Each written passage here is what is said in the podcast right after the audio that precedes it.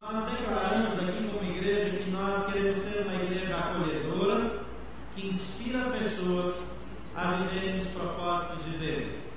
Ser uma igreja acolhedora implica em ser uma igreja que aceita, que inclui, que ama incondicionalmente. Essa semana nós estamos vendo uma repercussão muito grande é, das manifestações que ocorreram na Parada Gay. E na Parada Gay teve algumas cenas é, que para alguns foram chocantes, como é, de um transexual numa cruz.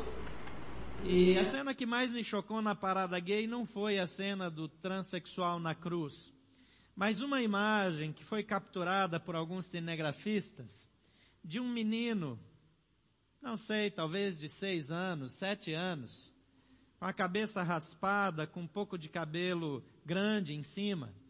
É totalmente efeminado e que uh, diante das câmeras faz uma dança que mais invoca perversão sexual do que outras coisas. Uh, em outros tempos, se isso acontecesse num país sério como o nosso, quem submetesse uma criança às câmeras e para fazer um negócio desse, ou vestisse uma criança dessa maneira, seria preso. Não porque cada cidadão não tem direito de fazer o que quer com a sua vida no Brasil, mas por expor a criança a uma situação é, onde induz e sugere até um contexto de abuso, de abuso sexual e de uso da criança como se a criança um objeto fosse.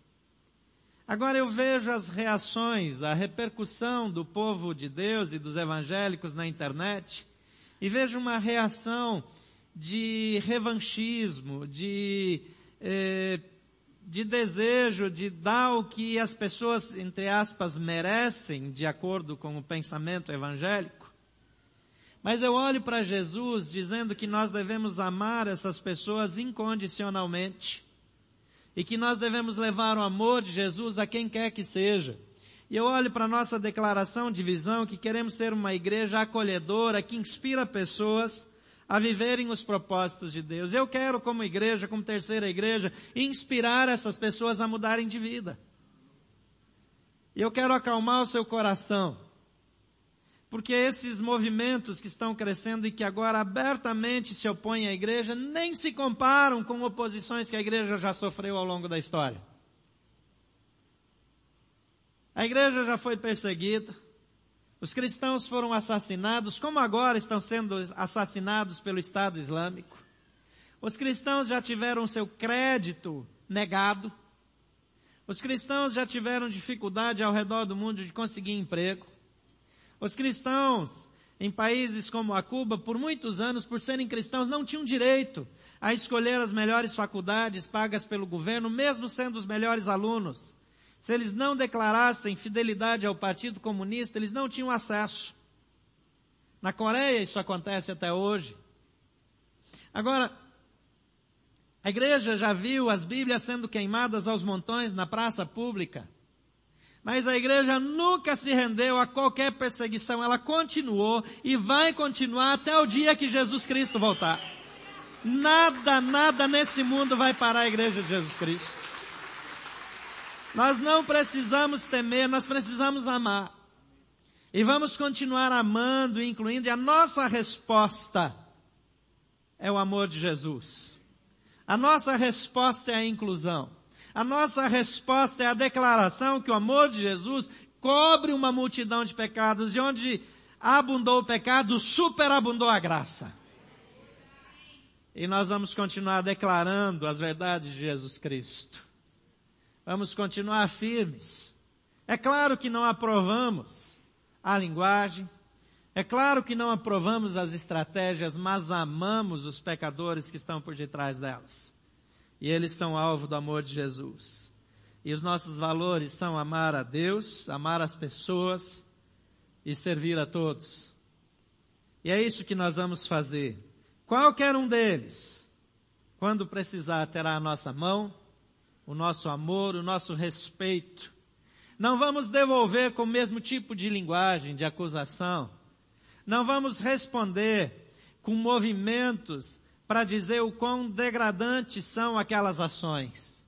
Nós vamos responder com o amor de Jesus, com a graça que inclui, com o perdão e com a esperança de que esse povo todo será alcançado pelo amor de Jesus Cristo, pelo poder do Evangelho.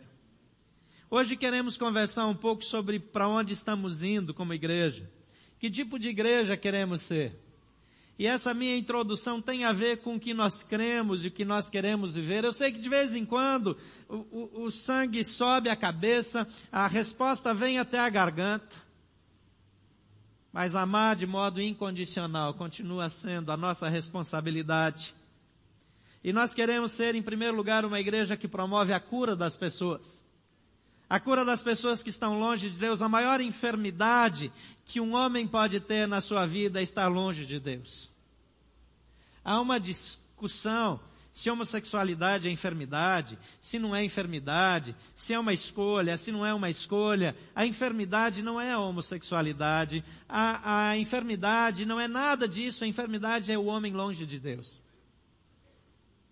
O homem longe de Deus vai por caminhos que parecem ser bons. A Bíblia diz que há caminho que ao homem parece ser bom, mas no fim é caminho de morte.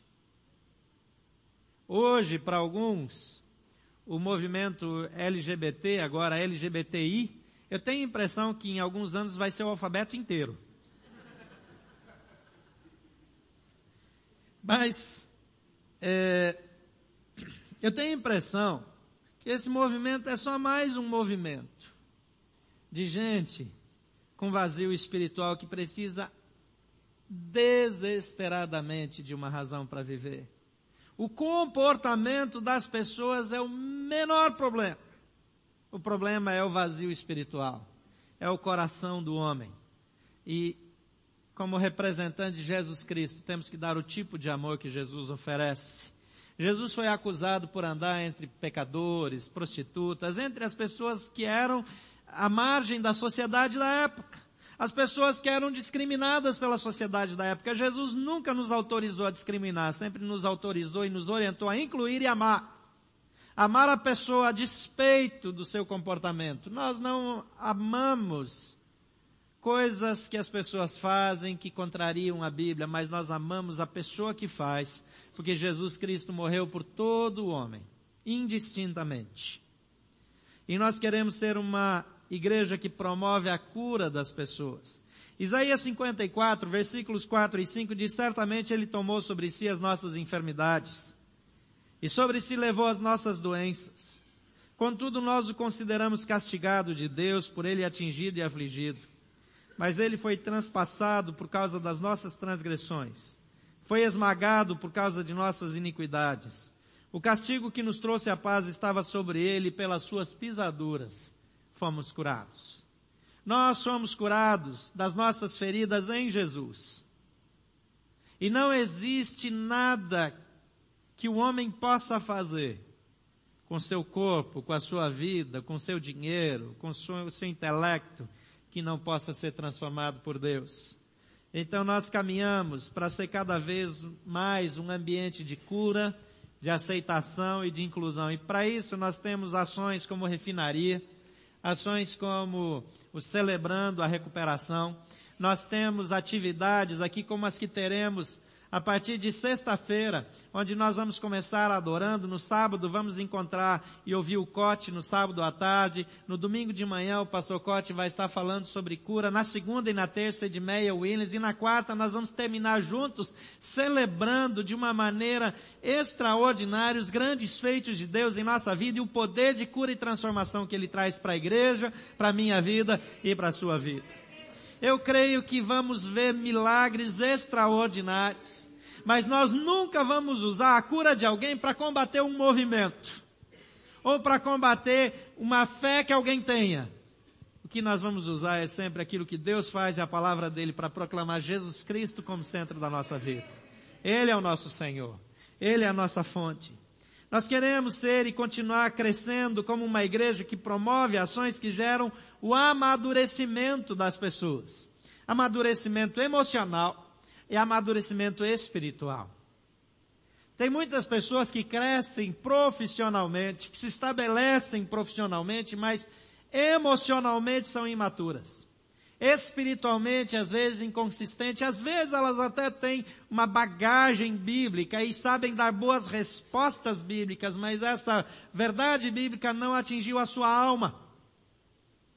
E nós queremos ser uma igreja que forma pessoas espiritualmente. Em Efésios capítulo 4, de 11 a 15 diz que o Senhor mesmo designou alguns para apóstolos, outros para profetas, outros para evangelistas e mestres, outros, perdão, outros para pastores e mestres, evangelistas e outros como pastores e mestres, com o fim de preparar os santos, eu e você, todos nós, para a obra do ministério, para que o corpo de Cristo seja edificado, até que todos alcancemos a unidade da fé e do conhecimento do Filho de Deus e cheguemos à maturidade atingindo a medida da plenitude de Cristo. O propósito é que não sejamos mais como crianças, levados de um lado para outro pelas ondas, nem jogados para cá e para lá por todo o vento de doutrina e pela astúcia e esperteza de homens que induzem ao erro, antes, seguindo a verdade em amor, cresçamos em tudo naquele que é a cabeça, Cristo a igreja precisa ser o lugar de crescimento e de amadurecimento. E nós vamos caminhar até ter o padrão de Jesus. Esse é o modelo. O modelo não é uma outra igreja. O modelo que nós seguimos não é uma outra organização. Nós aprendemos com quem está diante de nós, aprendemos com Hillsong, aprendemos com, com North Point, aprendemos com a Willow Creek, aprendemos com Saddleback Community Church, aprendemos com a Potential Church, mas nós aprendemos sobretudo com Jesus Cristo de Nazaré, que é a nossa referência. Ele é a nossa referência. A igreja do Novo Testamento, a igreja de Atos dos Apóstolos é a nossa referência. Olhar para quem está diante de nós é um exercício de inteligência. Só os tolos não aprendem com quem está mais adiante. Só os tolos gastam tempo para reinventar aquilo que já foi, aquilo que já foi inventado. Como igreja, queremos com inteligência, com critério, aprender sim com quem está mais adiante. Mas quem está mais adiante não é a nossa referência, a nossa referência é Jesus Cristo. Ele é o padrão. É a Ele que nós servimos. E nós queremos ser pessoas, discípulos que se parecem com Jesus. E você precisa ser um discípulo que reflete a glória de Jesus na sua vida. Queremos também ser uma igreja formada por pessoas comprometidas e que promovem o comprometimento.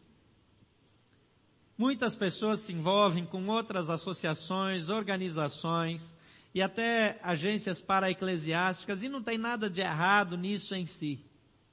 Mas nós trabalhamos para ter voluntários extremamente comprometidos com a causa de Deus, com os projetos de Deus e com essa igreja.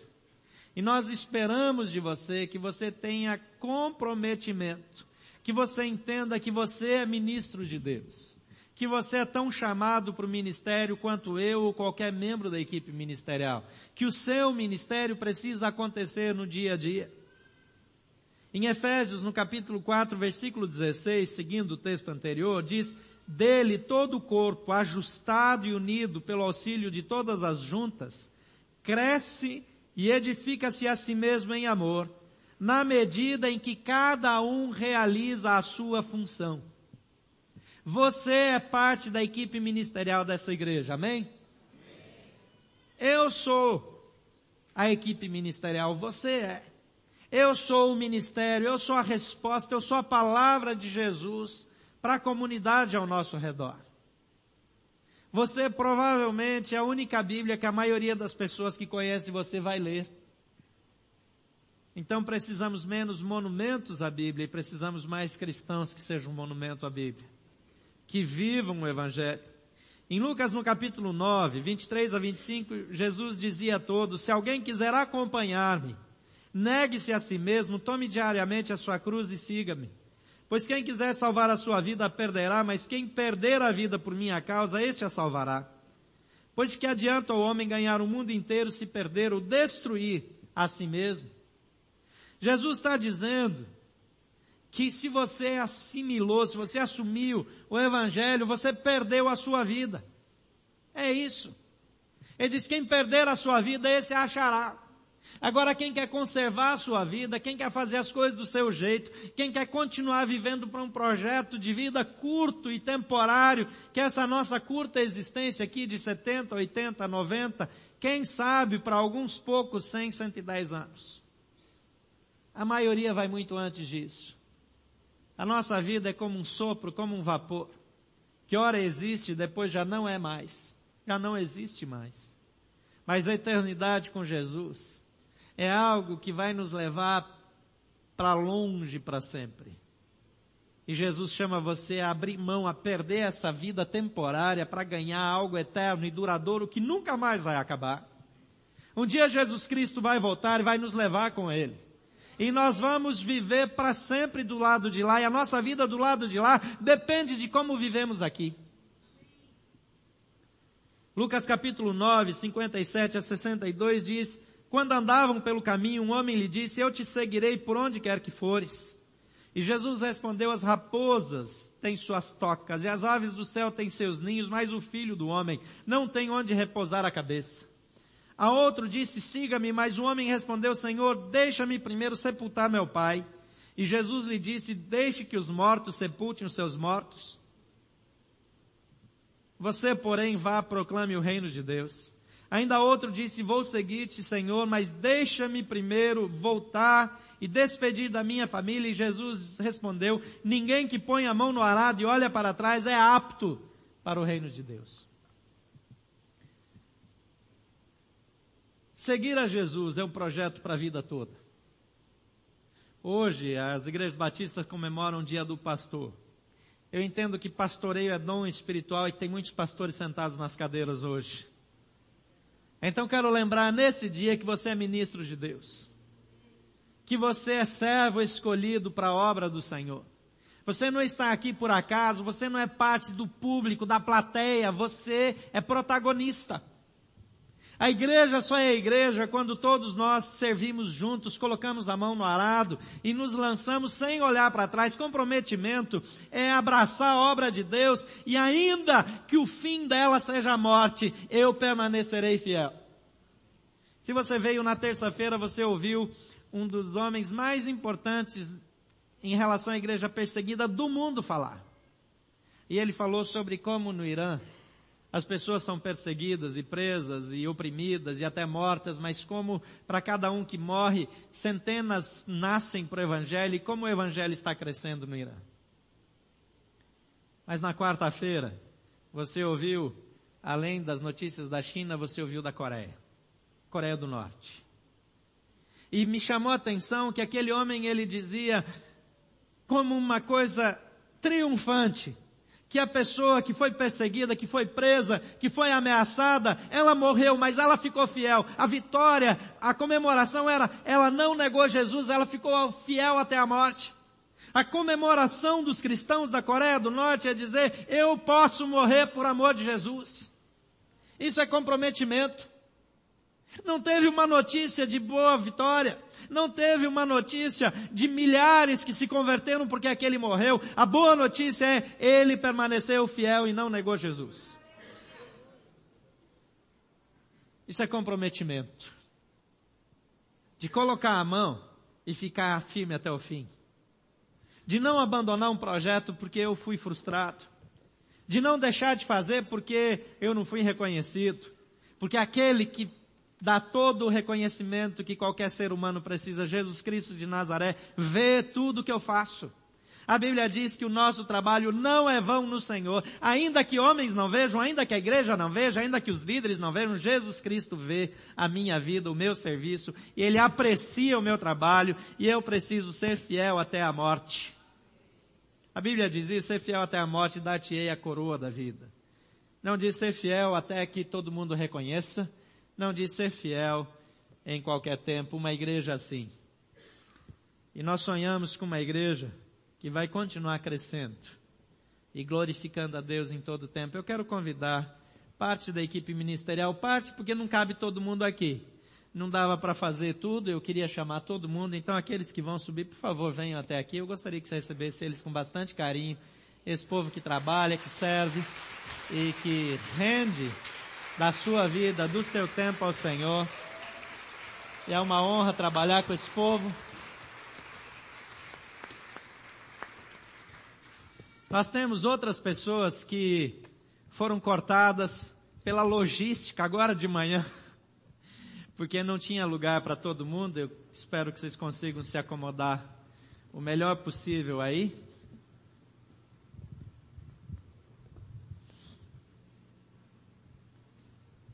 Nós temos, além dos que estão aqui, o pastor Robson, que está viajando, ah, nos trabalha aqui, ainda não é membro da equipe de tempo integral, mas trabalha como se fosse a Vilma, irmã da Laí, a Tuca, que serve aqui ah, cuidando de intercessão e também das mulheres.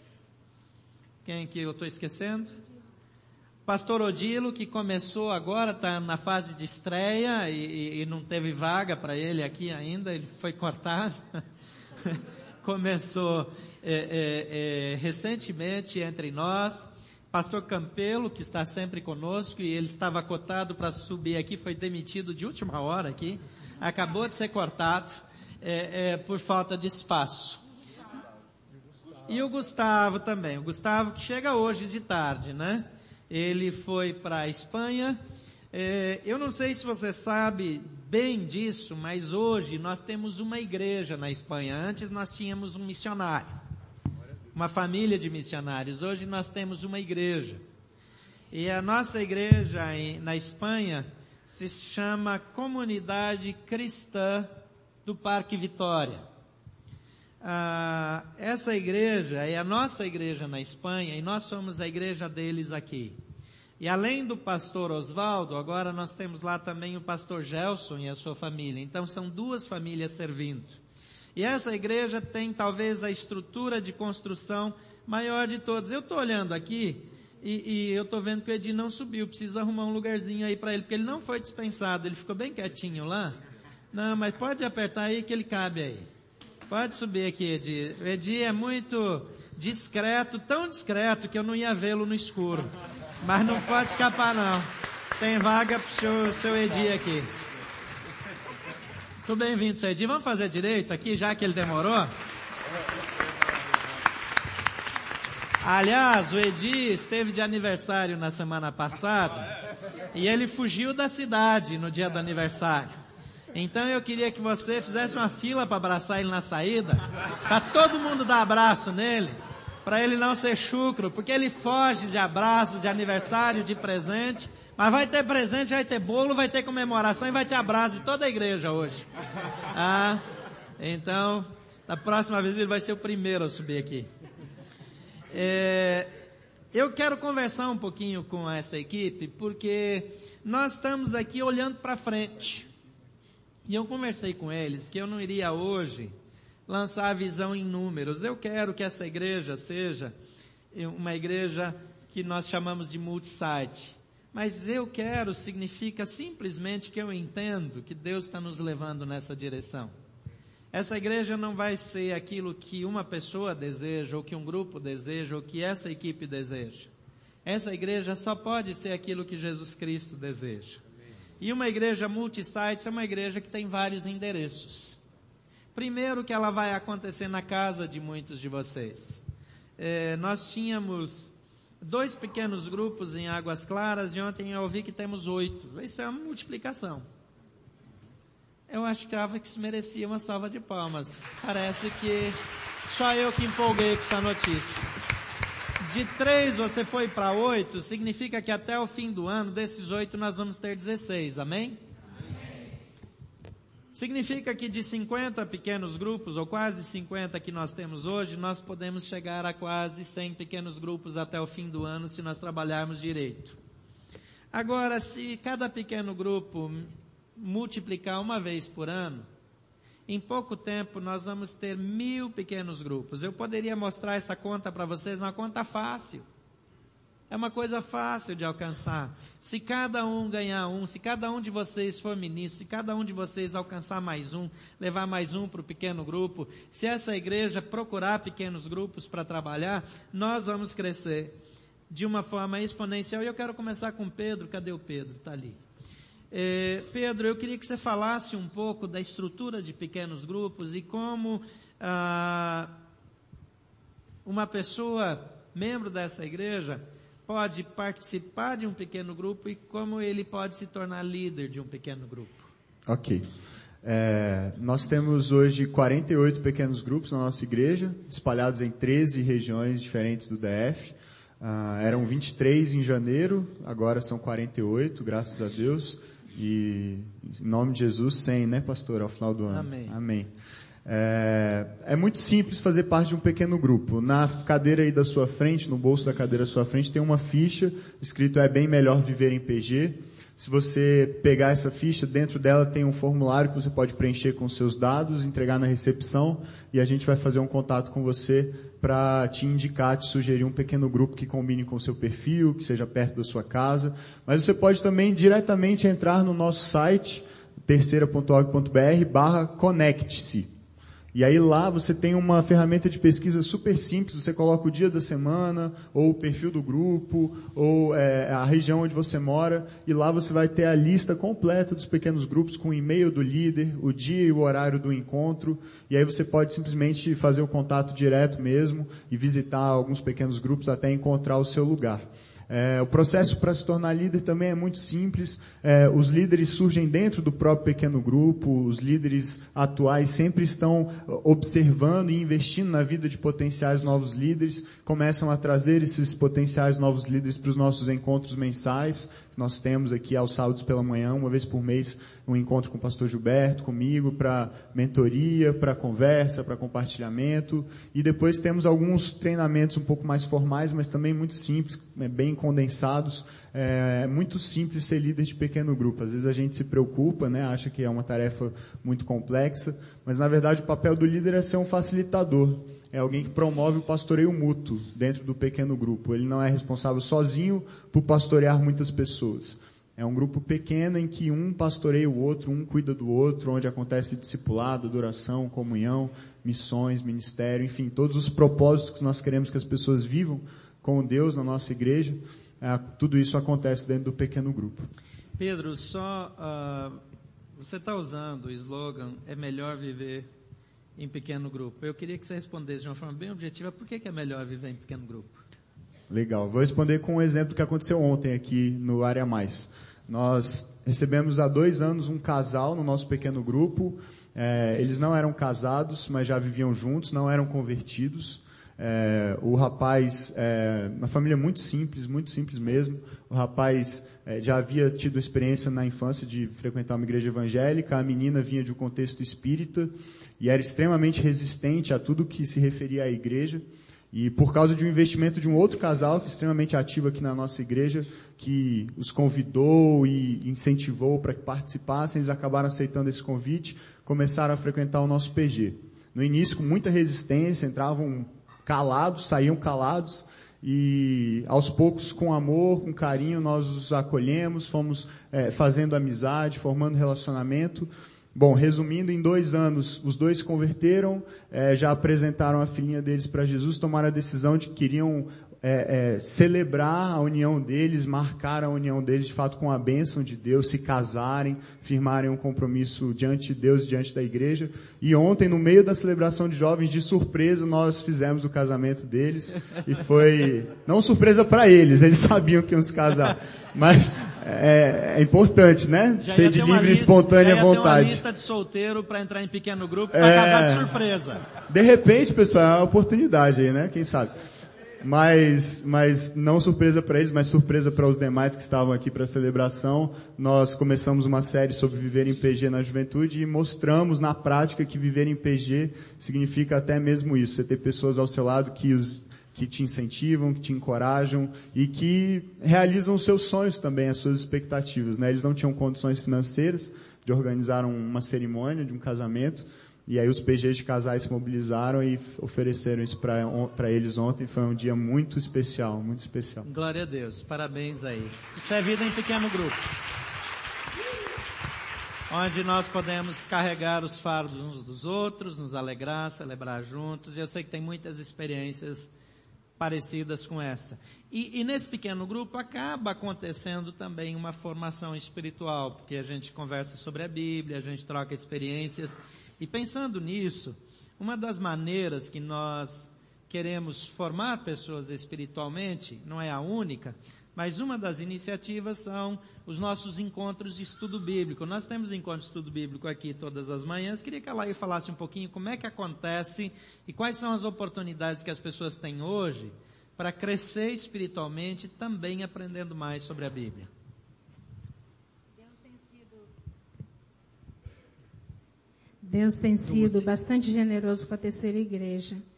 E quando eu penso que nós temos muito mais professores do que nós temos espaço físico, isso é uma bênção do Senhor para nós. E se fizermos um levantamento na terceira igreja, nós vemos que tem muitas pessoas com dom de ensino. Para mim, isso Deus está nos dando um direcionamento que ensino deve ser algo forte na terceira igreja. No momento, nós temos pouco espaço físico, então nós temos uma classe aqui no templo, que é a maior classe, que estuda sobre adoração. Também nós temos mais uma classe que tem maior número de pessoas são da terceira idade, uma de adolescentes e as demais são para as outras pessoas. É, de manhã nós temos classe, às vezes nós temos à noite. À noite é mais discipulado, então nós estamos priorizando a noite porque eles vêm geralmente só à noite para o culto, então às 17h30 nós temos o discipulado. E também a classe que funciona aqui no templo, ela é transmitida pela internet. Então nós temos pessoas de outros lugares, até na Itália tem uma que sempre está interagindo conosco. Então, nós alcançamos outras pessoas também. Também eh, nós temos Tira Dúvida, que a Vilma faz aqui fora, e nós estamos tentando, de uma forma criativa, alcançar o maior número de pessoas. Mas quando eu vejo esse templo cheio, e eu fico pensando, nós não podemos ficar limitados a um espaço físico. Então, nós estamos, eh, eu estou com um grupo que nós estamos repensando a, a formação espiritual da igreja, e nós queremos é, alcançar todas as faixas etárias. Então, tenho conversado com os líderes da, dos adolescentes, dos jovens, adultos, terceira idade, para ver as possibilidades de ensino. Nós não chamamos mais na terceira igreja escola bíblica dominical, porque ela pode acontecer em qualquer dia, em qualquer lugar, em qualquer hora. Então, nós estamos estudando essas estratégias. E também ensino online, né? Então, outra possibilidade. Já tem pessoas escrevendo lições que daqui a um tempo nós vamos disponibilizar. Uh, hoje, se alguém que nunca participou de um estudo bíblico gostaria de participar, o que ele precisa fazer efetivamente? É, basta vir e nós temos uma recepcionista que vai encaminhar você a uma sala. Embora as classes, elas geralmente têm uma duração de três a seis meses, nós preparamos as aulas de forma que a pessoa possa entrar em qualquer momento. Então ela pode, a partir daquele dia, se tornar aluno.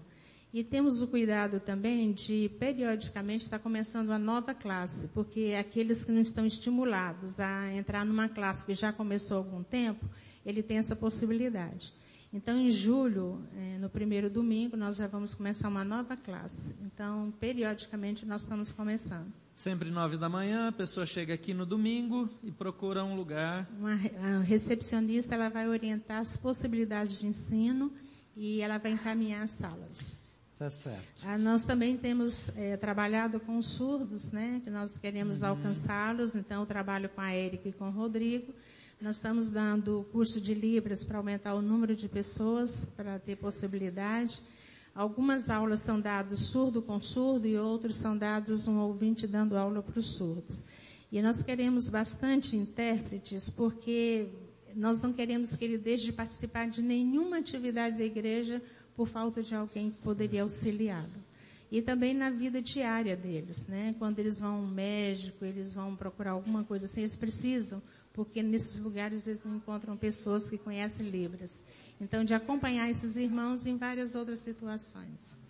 Tá certo. Obrigado, Alaí. Só um pouquinho, eu, pastor. Sim. Eu, eu ainda estou assim, bastante incomodado porque nós não temos cegos na igreja. Né? E nós temos vários cegos é, no Distrito Federal. Então, a gente está querendo pensar como nós vamos atrair essas é, a pessoas. A comunidade de deficientes visuais é Isso. é bem organizada em uhum. Brasília, é grande e, e, a gente pode naturalmente é, trabalhar com eles. E também, também. tem ensino para os não cristãos em horários que são convenientes para eles.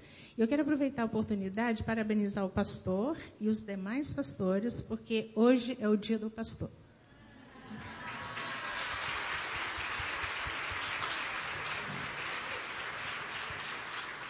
Mark hoje é responsável pelo Ministério Infantil.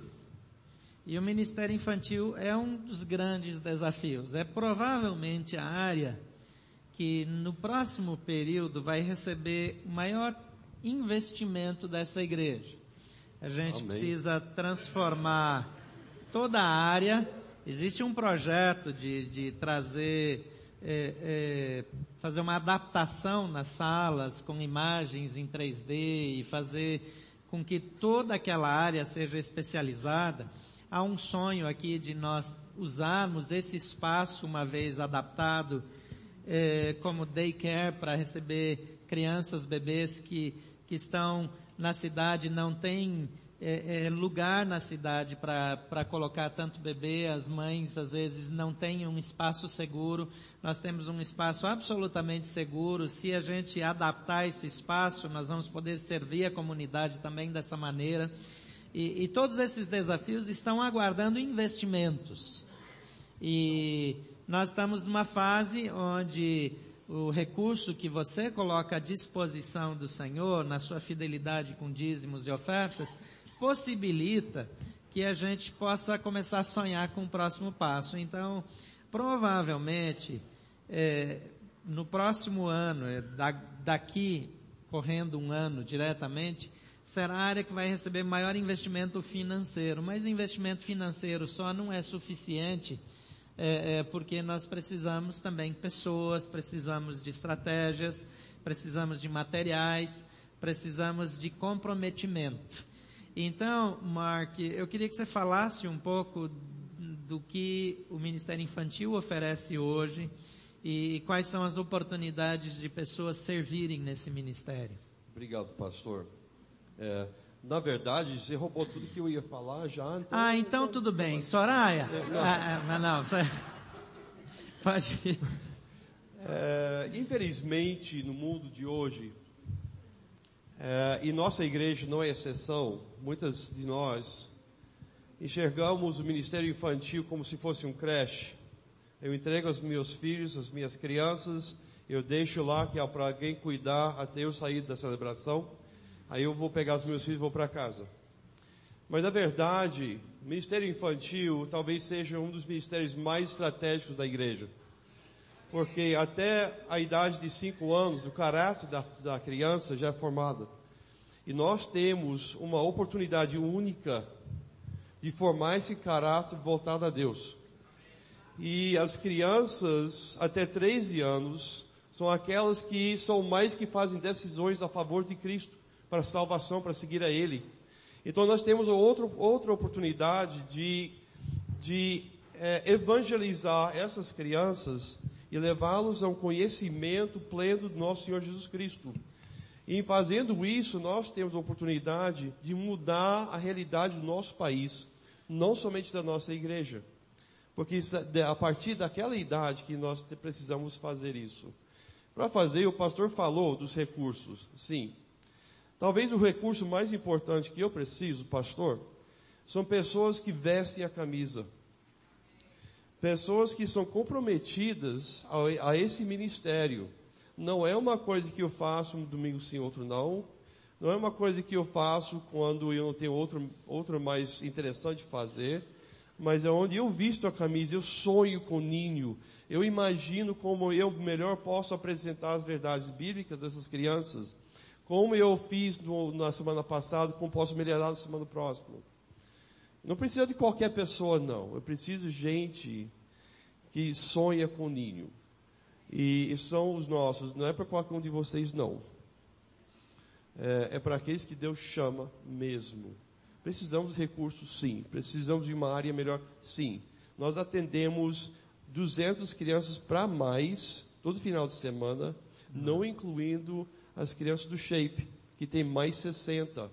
Então, qualquer domingo, entre 250 e 300 crianças, pastor, nós atendemos no ninho. É, no Shape, 60 é só a média de frequência. A, a Vilma está aqui. Quantos são ao todo lá, Vilma? 93 juniores inscritos já no programa que participam, mas eles não participam todos na mesma celebração. E, e, e, o Shape é uma outra conversa que vale muito a pena a gente conversar aqui é, é, dar uma entrevista só ao Shape aqui, porque eles já estão fazendo a sua própria banda, eles já estão aprendendo a compartilhar a palavra, é, é, quando vai fazer uma reunião lá, a celebração deles, são eles mesmos que lideram a adoração, que compartilham a palavra, e esse é um conceito fundamental para o crescimento, para a formação da liderança para o futuro. Então, é um ministério extraordinário, e, e você precisa apoiar isso também, e, e, e, orar por isso. Você tem filho nessa faixa etária, invista mesmo nessa faixa etária. Sim, Marcos? Então, sonho para o futuro. É, eu já vejo o Ninho, o Ministério Infantil, incluído o Shape, tá? Vamos ver, eu vou te incluir junto com a gente, como um modelo de como será o Ministério Infantil para o mundo, não só o Brasil. Eu quero que nós sejamos onde as pessoas vêm para ver como é que se faz para educar as, as crianças, para levá-las a, a, Jesus Cristo. Para fazer isso, estaremos oferecendo treinamentos para os professores a partir desse segundo semestre. Estaremos já começando a escrever o nosso próprio currículo que atende às nossas necessidades e que estão próprios para a realidade brasileira. E mais coisas, um blog do professor, parte do site será nosso também. E, e mais para que pessoas do Brasil, da América Latina inteira, da América Central, até dos Estados Unidos vão chegar para cá e diz, como é que se faz? E vamos mostrar, vamos fazer uma oficina. Os desafios são muito grandes, mas se nós não investirmos de maneira eficaz, porque para chegar lá em cima precisa dar o próximo passo. Amém. E é um passo de cada vez. A gente não parte daqui para lá sem nada, a gente precisa ter a visão mas precisamos dar os próximos passos. Então eu quero encorajar você a investir o seu tempo, suas finanças e, sobretudo, a sua oração nessa área ministerial tão importante. Agora, parte de formação, a gente está falando aqui, nós também temos é, uma maneira de ajudar pessoas na sua estruturação, na organização da sua família, é, é, na sua vida de, no seu casamento mesmo, na educação dos filhos, o que, é que nós temos hoje para ajudar pessoas que alguém pode procurar de imediato, Edson, que a gente já está fazendo? Bom dia a todos. É, a área da família oferece para você cursos para aprendizado e principalmente vivência dos princípios e valores bíblicos para o relacionamento do casal, para que o homem ou a mulher também, dentro desses valores e princípios bíblicos, sejam também referência da pessoa do Senhor Jesus, e também através da educação de filhos, do curso de finanças e até mesmo o curso de noivos. Esses são cursos que a área da família oferece. E se você tem interesse em fazer um desses cursos, você pode fazer a sua inscrição aqui na nossa recepção. Várias pessoas já se inscreveram. Fique tranquilo, você que fez a inscrição, que você já vai estar recebendo também a comunicação do início do seu grupo. E o nosso desejo é que através realmente do estudo da palavra, através do, do, da vivência dos valores e princípios da palavra, você seja transformado pelo poder da palavra. E dentro desses programas, a gente também tem um suporte de aconselhamento de casais. Nós temos casais que podem atender e o pastor Edson tem uma equipe é, que trabalha com ele, que também são pessoas que nós podemos convocar, se necessário, para suportar famílias, casais e pessoas com, com problemas na educação dos seus próprios filhos. E é uma maneira de nós fazermos isso em família. E nós não vamos dar uma passar um padrão de, de comportamento como uma lista de regras e de ações, mas de fato repartir a vida, porque todas as famílias passaram por experiências diferentes e isso faz toda a diferença. Como o nosso tempo está correndo, é, eu queria, Soraya, que você falasse um pouquinho sobre a ação missionária. Nós tivemos mudanças importantes nesse cenário. Eu falei um pouquinho de Málaga, mas eu queria que você desse uma ideia para as pessoas daquilo que são principalmente os valores e como as pessoas podem se envolver nesses projetos missionários da igreja. Nós temos conseguido alcançar um mundo para Jesus, porque nós não nos calamos. E com isso nós queremos alcançar todos os continentes. E temos trabalhado para isso. Ah, esses dias o Gustavo está em Málaga e ele fez uma revolução em 20 dias que ele esteve lá. Ah, ensinando, trabalhando junto, fazendo com eles missões e eles já nem querem mais deixar o Gustavo voltar. Nós, no Haiti, temos mais de 50 crianças agora ah, sendo sustentadas por esta igreja, ah, acolhidas junto com a PIB da Flórida. E nós temos feito um trabalho diferenciado, onde essas crianças têm todo o conforto de um, de um lar tem uma família brasileira cuidando e vários outros, outros que são apoiadores e são haitianos, né, para que eles não percam o, a cultura deles, mas nós temos feito a diferença ao redor do mundo, pastor. E essa igreja tem entendido que missões é algo que nós precisamos não só, apo, apo, não só apoiar financeiramente, mas a gente tem ido. Nós, recentemente, em fevereiro, fizemos uma viagem à Índia, onde nós pudemos entrar dentro da cultura, viver com os missionários, os desafios, ah, amar aquelas pessoas, sentir o que elas vivem, qual o tipo de opressão que elas vivem e orar especificamente por isso. Então nós temos mudado a maneira de apenas contribuir financeiramente. A gente tem participado e feito a diferença ao redor do mundo. Que tipo de pessoa, com que tipo de, de habilidade é, são mais úteis hoje? Quem, quem pode ajudar? Essa é a pergunta. Quem pode ajudar a fazer missões? De que maneira um profissional normal pode ajudar a fazer missões hoje? Essa é a melhor parte, porque eu acho que missões não dá para excluir ninguém.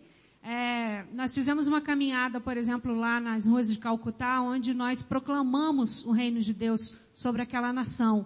Então, uma pessoa que ora faz muita diferença.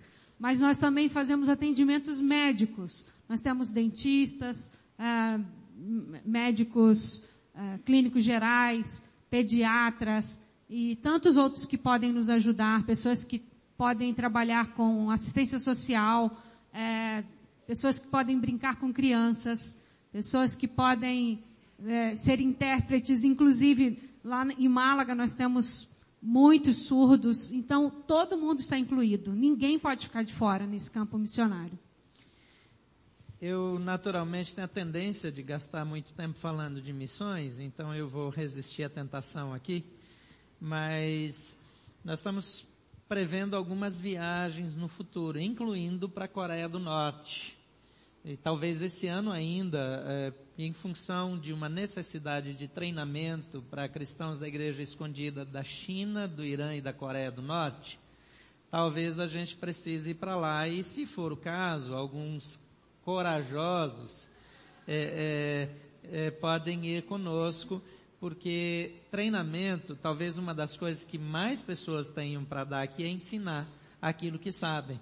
Ensinar sobre contabilidade, ensinar sobre gestão de finanças, ensinar sobre é, coisas que podem ser feitas em casa. Tem famílias que precisam descobrir como usar os recursos lá na sua terra para fazer comida saudável.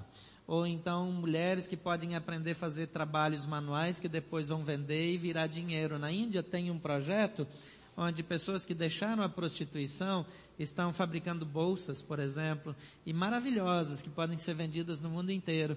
Então eu quero encorajar você a fazer parte disso.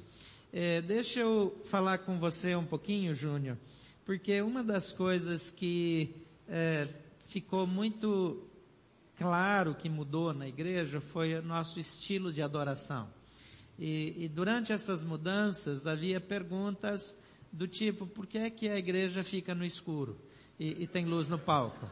É, e, e pessoas assim chocadas. Aí eu explico, é porque há um estudo que mostra que quanto menos coisas para distrair as pessoas tenham, mais vai levar a concentração para um ponto só. Os teatros, cinema, essas coisas todas, elas fazem isso não é porque é uma moda, é porque tira a, a, a para de distrair as pessoas daquilo que está acontecendo em volta e, e coloca para o ponto central. É, eu tinha muitos comentários aqui da roupa da fulana, da bolsa da outra, é, a outra que, que está indecente e que meu marido não para de olhar para ela. No escuro ninguém vê nada. Então, é, acabou com essa, com essa bobajada toda e, e, e você traz, mas isso é só um detalhe. Isso é só um detalhe que qualquer um que lê um pouquinho mais, faz uma pesquisa, pesquisa de internet, vai ver que isso facilita para que evite distrações, para que evite é, perder o foco. A comunhão, ela acontece muito mais do lado de fora. Quando a gente está na celebração, a celebração é curta, a gente tem foco na palavra, na adoração comunitária, e, e a gente vai olhar para o Senhor, para adorar junto. Mas isso foi só a perfumaria. As músicas mudaram. Por que, que a gente faz o que a gente faz, Júnior? Nós entendemos que um time de adoração, eles não são os únicos responsáveis pela, pela adoração de uma igreja. Na verdade, eles só são os facilitadores. Nós não usamos também o termo aqui equipe de louvor, porque toda essa igreja é a equipe de louvor. Amém. As pessoas que estão no estacionamento, na recepção, estão conduzindo as pessoas à adoração, tanto quanto nós que estamos com o microfone Amém. ou com os instrumentos. Então, o nosso papel é facilitar ao máximo. Então, a gente busca as, as principais e as melhores maneiras possíveis para conduzir as pessoas a Cristo. Nós não olhamos para que tipos de música nós, nós mais gostamos, e eu posso dizer, com a minha experiência pessoal, que, que as músicas que nós ministramos aqui não são necessariamente as que eu mais gosto, mas nós temos vários compromissos enquanto adoradores aqui na terceira. Eu queria que você falasse um pouquinho sobre isso, Júnior. Por que, que a gente canta o que a gente canta? Como é que, como é que você chega nas músicas? Eu acho que isso é uma coisa importante para a gente entender. Eu entendo, pastor, desde que Deus me chamou para trabalhar na adoração, que a adoração de uma igreja é um diálogo com Deus. É uma resposta àquilo que Deus está falando para a igreja. Então os critérios começam assim, a gente presta atenção de fato em, em tudo que Deus está falando através da palavra. E as músicas precisam combinar 100% com aquilo que Deus está falando. E eu me alegro assim, porque eu nem leio seus esboços, mas onde o Senhor pregou sobre paz, que a missão da igreja é levar a paz. E a última música que a gente cantava falava exatamente sobre isso. Outro dia eu fui ministrar no Campus Norte e o pastor Felipe perguntou: Você escolheu essa música é, de última hora? Você cantou essa, essa música fechando o culto é, depois de ouvir a mensagem? Não. A gente escolhe as músicas na terça-feira.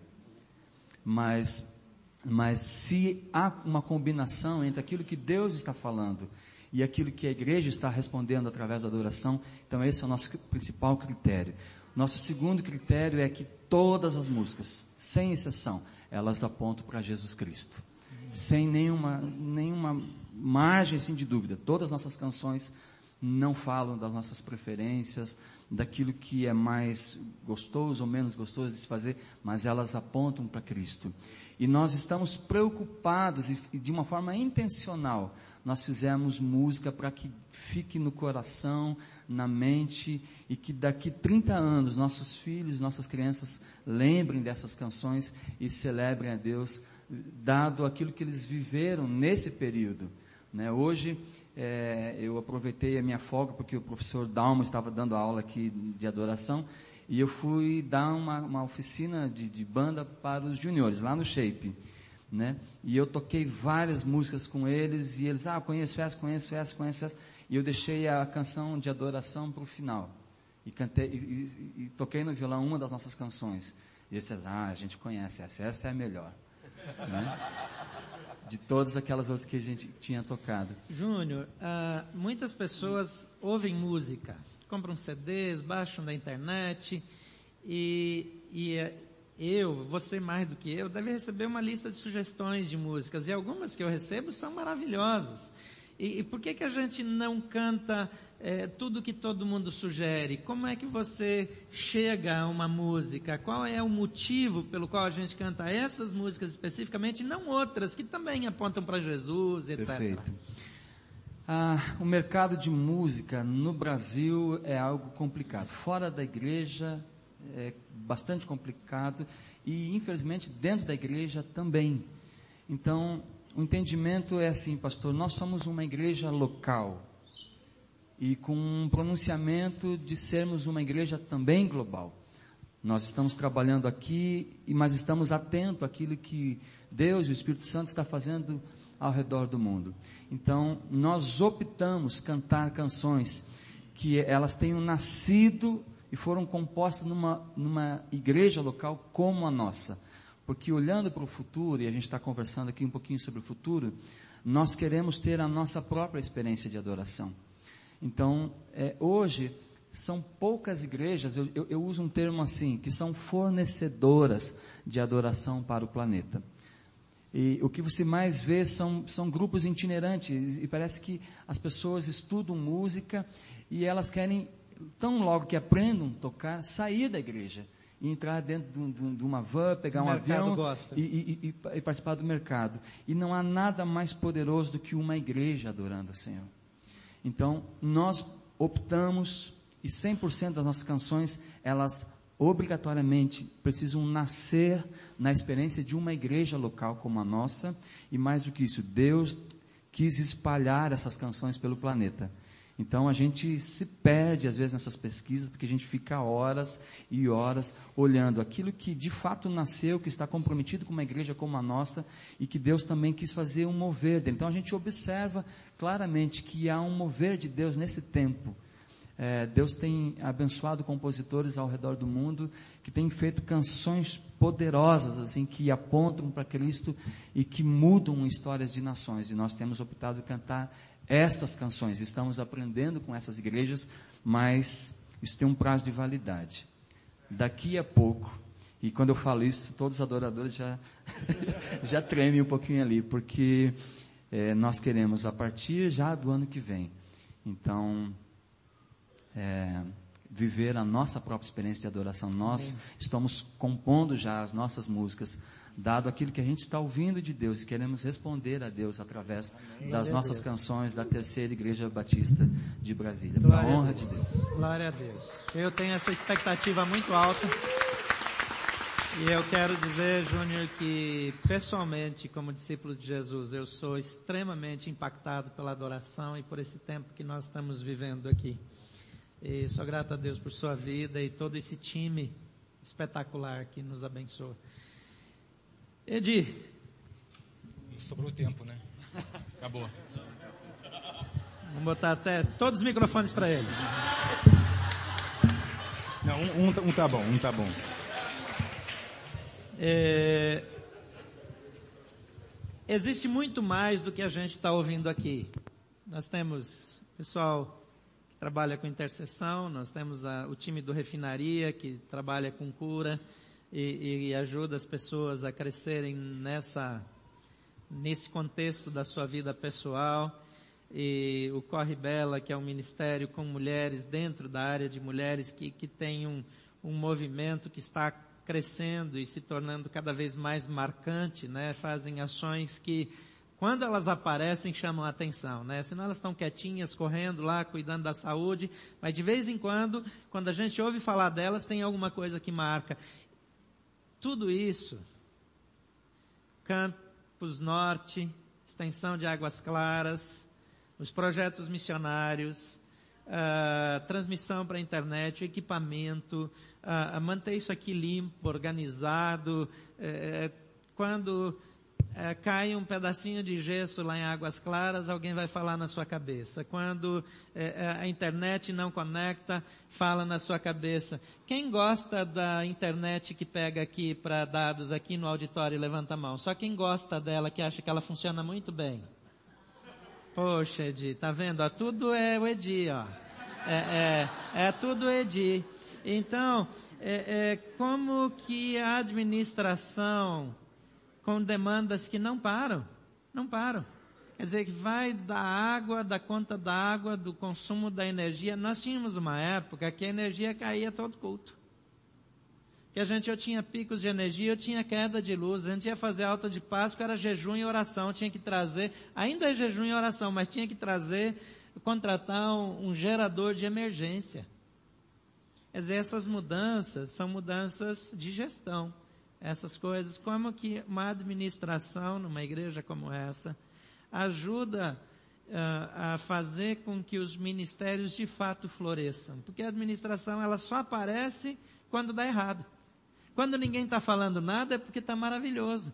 Quer dizer, a, o, o, alvo da administração é não ser notado. Então, como é que faz é, é, para potencializar todas essas ações e outras tantas estão acontecendo, que não estão no nosso radar, no Ministério de Juventude, nos juniores, nas crianças, nos idosos, a terceira idade, tem ministérios e demandas permanentes. O GRIF é, é, é, uma agência missionária à parte que nós temos aqui dentro. Como é que faz, Edil? Que, qual é o papel da administração e como a administração ajuda a viabilizar tudo isso?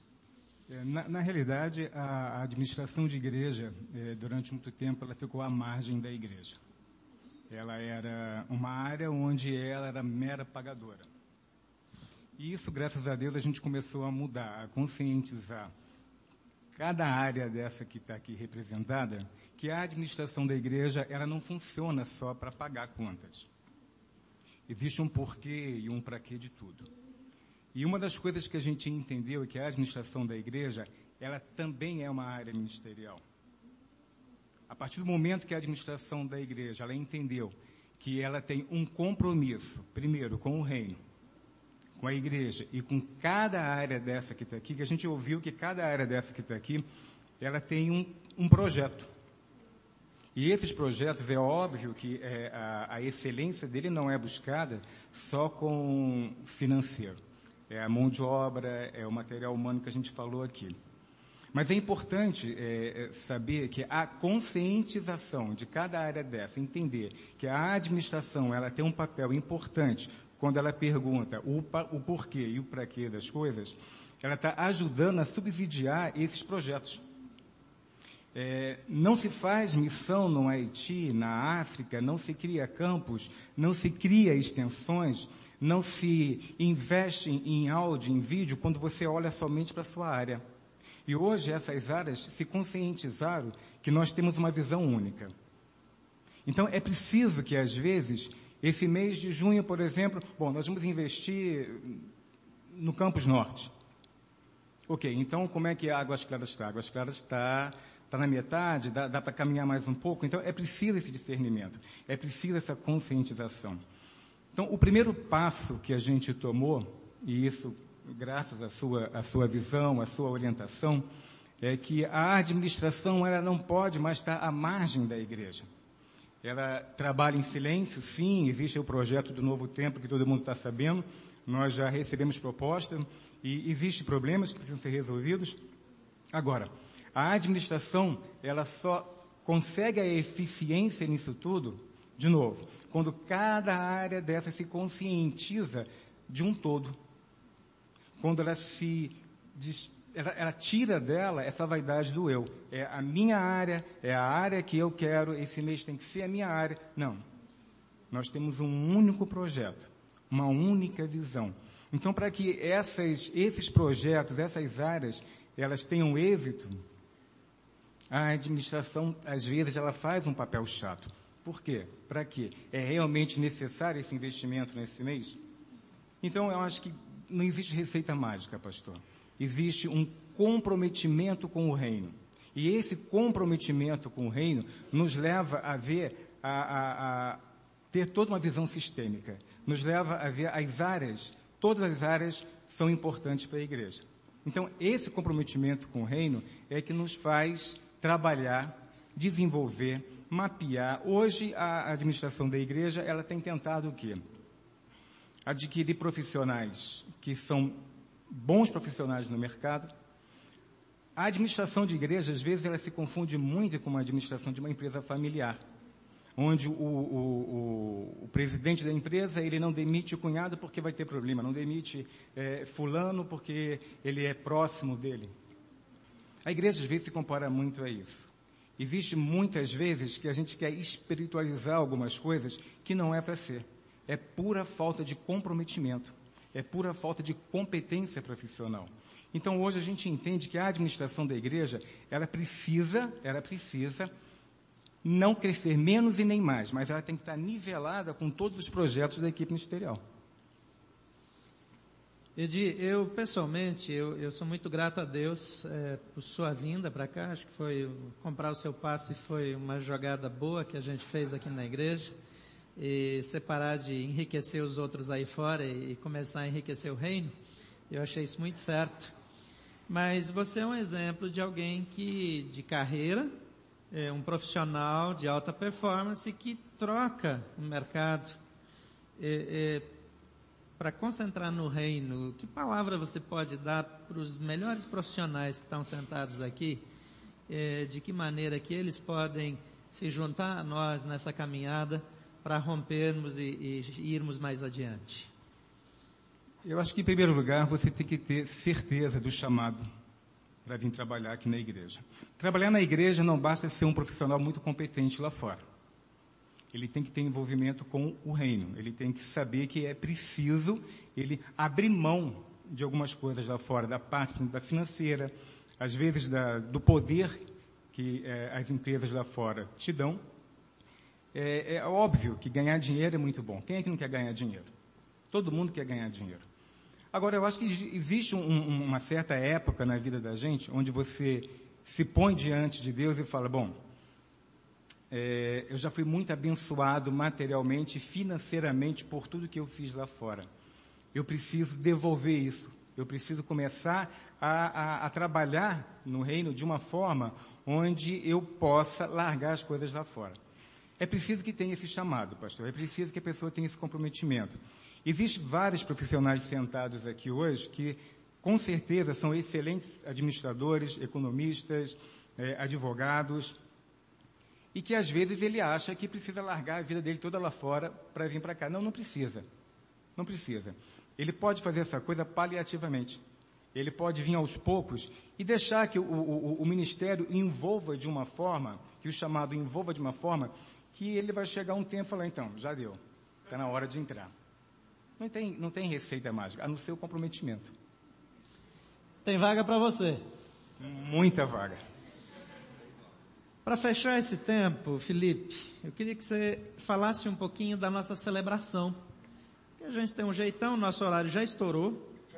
Então eu ia te deixar de fora, mas assim, eu queria que você explicasse um pouquinho por que, que a gente faz o que a gente faz do jeito que a gente faz nas nossas celebrações.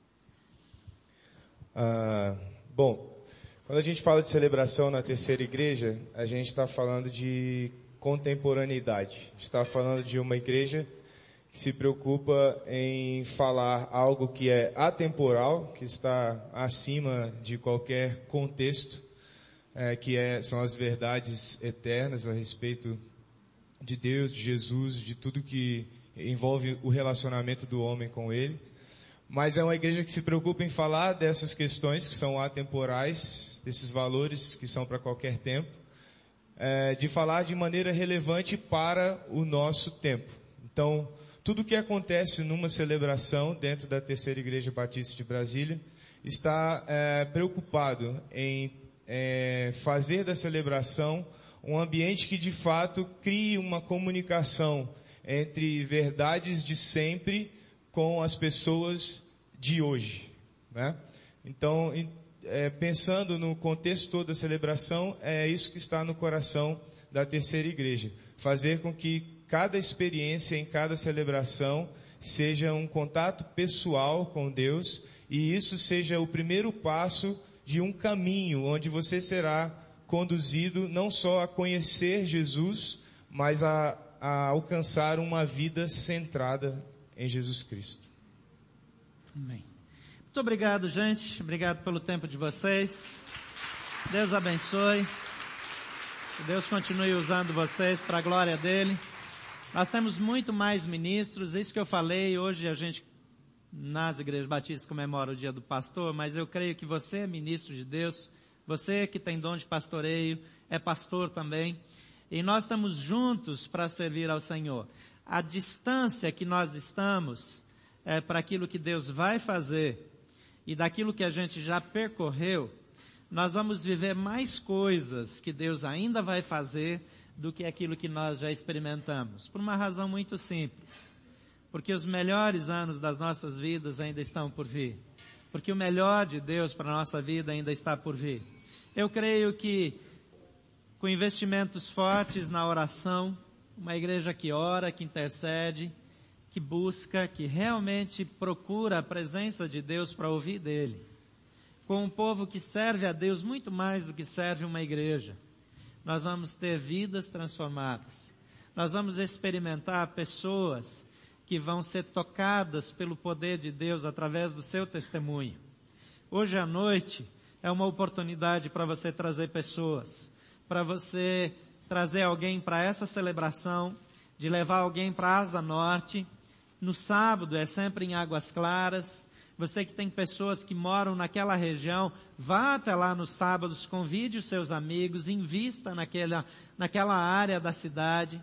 Quando nós colocamos a mão, eu creio que o nosso Alto de Páscoa, por exemplo, ele vai chegar e ele deve chegar a atingir por temporada 30 mil pessoas aqui na cidade para ele chegar na maturidade. Até agora, nós estamos aqui, a gente poderia chegar até 15, 20 mil hoje com uma sobrecarga. Então estamos trabalhando com 10, 15 mil pessoas. Mas podemos dobrar isso, especialmente com o auditório novo. A nossa conferência fábrica, na primeira edição, ela atingiu pessoas, líderes de 18 estados diferentes. O Summit vem na mesma direção. Nós podemos fazer mais e melhor. Eu creio que a conferência fábrica, em quatro ou cinco anos, estará estabelecida como uma referência regional para a América do Sul, para a América Central, alcançando essa região do globo para impactar igrejas e fazer diferença. Mas nessa igreja Deus reuniu profissionais, pessoas habilitadas com diferencial.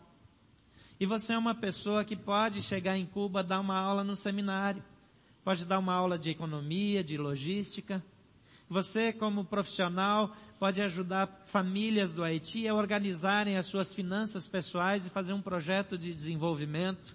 Você, como professor, pode ajudar com planos educacionais para as crianças da Índia, do Haiti, para as oportunidades que nós temos em Málaga e através de Málaga chegando no Marrocos, na Mauritânia, em vários países africanos daquela região abaixo do Saara, que têm acesso à Espanha e onde nós podemos desenvolver mais. Através do seu testemunho, a sua família, os seus amigos podem ser alcançados. Várias pessoas cujos nomes foram pendurados naquela árvore já foram alcançados pelo Evangelho nesse ano. Muitas pessoas já estão aqui algumas das quais já estão orando por outras pessoas. Mas nós temos mais para fazer. E Deus quer mais de mim e de você. A nossa visão é alcançar tudo aquilo que Deus tem para minha vida e para a sua vida. Aqui você ouviu um pouquinho, uma pequena parte, um grupo de pessoas que estão dedicados, mas como eu falei, você é membro dessa equipe ministerial. Você é parte desse projeto de Deus. E nós só vamos até onde eu e você, cada um de nós, podemos ir juntos. Deus quer nos usar para fazer toda a diferença em Brasília, no Centro-Oeste, no Brasil e até os confins da terra. A igreja que você está ajudando a plantar em Gramado já tem três ou quatro novas igrejas em volta dela. Às vezes a gente não sabe disso.